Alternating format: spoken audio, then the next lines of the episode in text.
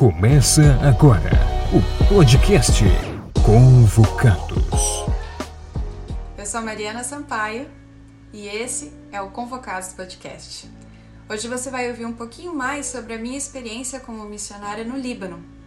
Eu servi em Beirute em 2018, de 2017 a 2018, e com certeza você ouviu sobre essa cidade nas notícias ultimamente, em que aconteceu uma explosão terrível no porto da capital do Líbano. E eu pude, infelizmente, com essa experiência, relembrar de muitas coisas que aconteceram comigo durante aquele período missionário. Eu estava estudando medicina na Argentina e parte da minha formação acadêmica era necessária um trabalho à comunidade. Então, eu, sabia, eu tinha no coração o desejo de sair como missionária, orei, pedi a direção para Deus e fui falar com o meu professor, que era responsável pelos estágios fora da Argentina. Eu falei para ele que eu tinha um desejo muito grande de poder trabalhar com crianças, que é uma paixão que eu tenho. Ele falou: Olha, Mari, tem dois lugares que a gente tem um convênio que tem bastante criança e que eu tenho certeza que você vai poder trabalhar muito e aprender bastante. Falei, então tá bom, quais são os dois lugares? E ele me deu duas opções. Você tem Beirute ou então você vai para Filipinas. Aí eu perguntei para ele, falei, Benício, qual dos dois é o mais difícil?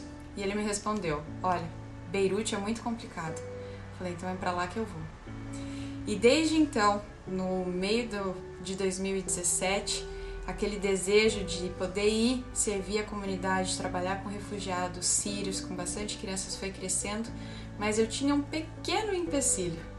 A minha família, talvez você já deva ter ouvido, é bem missionária. A minha irmã tinha acabado de sair uma viagem missionária para a Indonésia. O meu irmão estava na África servindo como missionário. E eu falei assim: eu não quero sobrecarregar os meus pais com o dinheiro da passagem, mais as doações que eu queria levar. Falei, Senhor, a gente vai fazer um acordo. Se realmente é da tua vontade que eu vá, o Senhor vai providenciar o dinheiro das passagens. Naquela época, as passagens custavam em torno de 3.500 reais e de volta. E na minha cabeça eu falei, será que eu vou limitar a Deus pedindo para Ele só 3 mil reais? Eu vou pedir um pouco mais porque eu quero levar em doações para essas crianças. Eu falei, então Senhor, me dá 5 mil reais. E essa foi a minha oração porque na minha conta o que eu tinha era esse valor, de 3 centavos. Então eu falei para minha família que eu iria orar, fazer um jejum em especial para fazer arrecadação para o projeto e comecei. Todo domingo eu orava jejuando, fiz muitos contatos, consegui vários doadores, pessoas que financiavam, mas Deus não ouviu a minha oração pedindo 5 mil reais. E em dois meses o valor que eu consegui foi R$ 9.920, fora alguns outros trocados que eu consegui levar para a missão. Quando eu vi todo esse dinheiro que tinha entrado na minha conta, eu tinha certeza de que era vontade de Deus que eu tivesse lá. E essa foi apenas a primeira experiência milagrosa que eu tive como alguém, estudante, sem trabalho, consegue arrecadar quase 10 mil reais em dois meses. Falei, eu tenho certeza que é Deus que está me levando para lá. E o Líbano é um país de muitos contrastes. É possível ver pobreza e riqueza na mesma rua, diferenças religiosas, cristãos e muçulmanos convivendo juntos, paisagens naturais belíssimas ao lado de ruínas e marcas por causa da guerra um povo que sofreu durante muitos anos, mas com um coração enorme. Hospitalidade para eles é a regra de ouro, a norma máxima daquela cultura. Então, logo que eu, que eu cheguei em Beirute, fui muito bem recebida por todo o pessoal da universidade onde eu fiquei, consegui fazer vários amigos. E durante o meu trabalho ah, com os refugiados, acontecia o seguinte: como eu não me comunicava em árabe, sempre tinha um adolescente que falava árabe e inglês junto comigo para poder me traduzir. E assim eu fazia. A minha rotina era visitar uma clínica de saúde pela manhã onde eu trabalhava, e no período da tarde eu visitava famílias de refugiados, conversando com eles, vendo quais as necessidades que eles tinham para de alguma forma poder suprir. E assim foram durante oito meses. E eu confesso para você que durante todo o meu período missionário no Líbano, eu me questionei muito se eu estava fazendo a coisa certa, porque eu não via resultados palpáveis ou gente que tinha interesse em conhecer sobre Cristo. E eu comecei a questionar muito a Deus se eu estava fazendo ali era o correto ou não. Mas tem uma história muito especial que eu quero compartilhar com você, que eu guardo no coração, que me deu a certeza de que é no dia a dia, enquanto a gente se consagra a Deus, que Ele nos usa. Eu estava fazendo aniversário e muitas mulheres da universidade decidiram me fazer um piquenique de aniversário.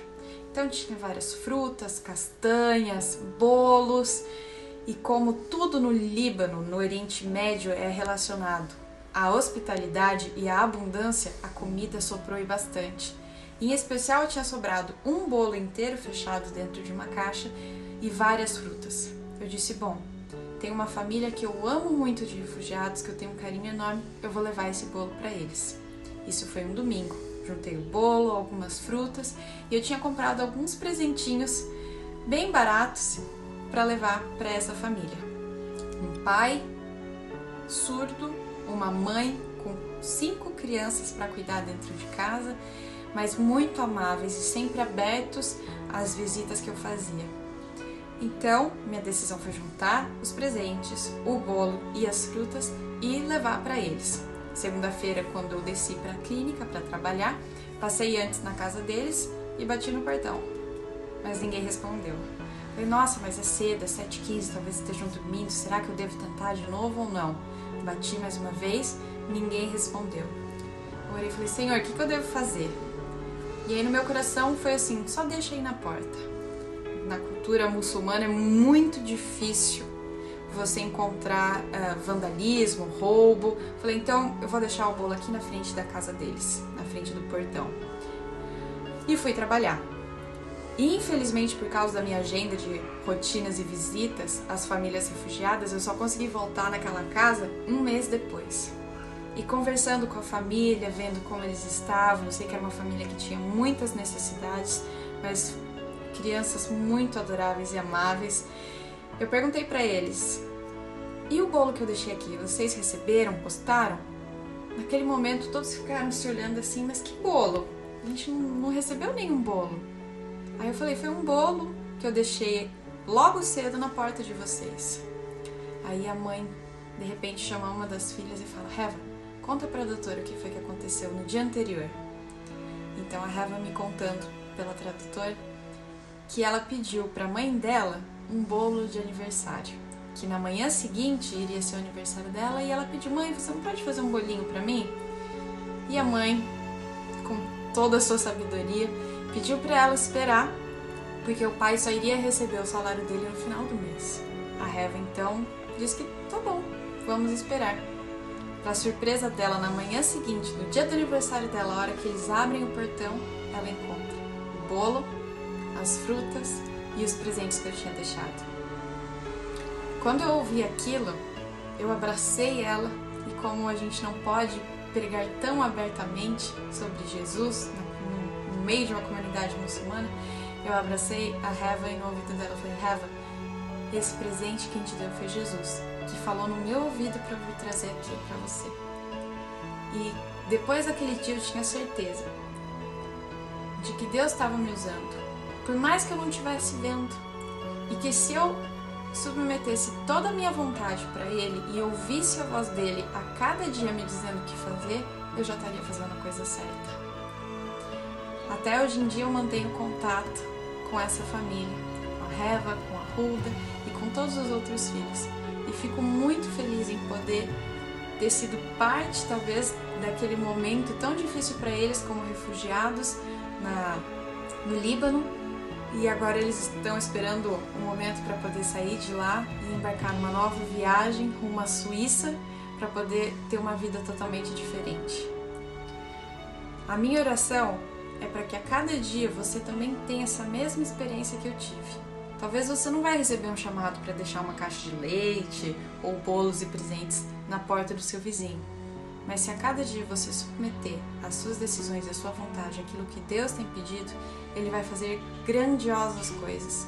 Às vezes a gente nem vai conseguir ver o resultado dessas coisas aqui, mas o simples fato de nós vivermos uma vida de acordo com aquilo que Deus nos pede é o melhor testemunho que a gente pode dar. Então, eu espero que você que, este, que está ouvindo esse podcast, se não teve uma experiência missionária até agora, passa para Deus. Com certeza Ele vai te usar como missionário aonde quer que você esteja.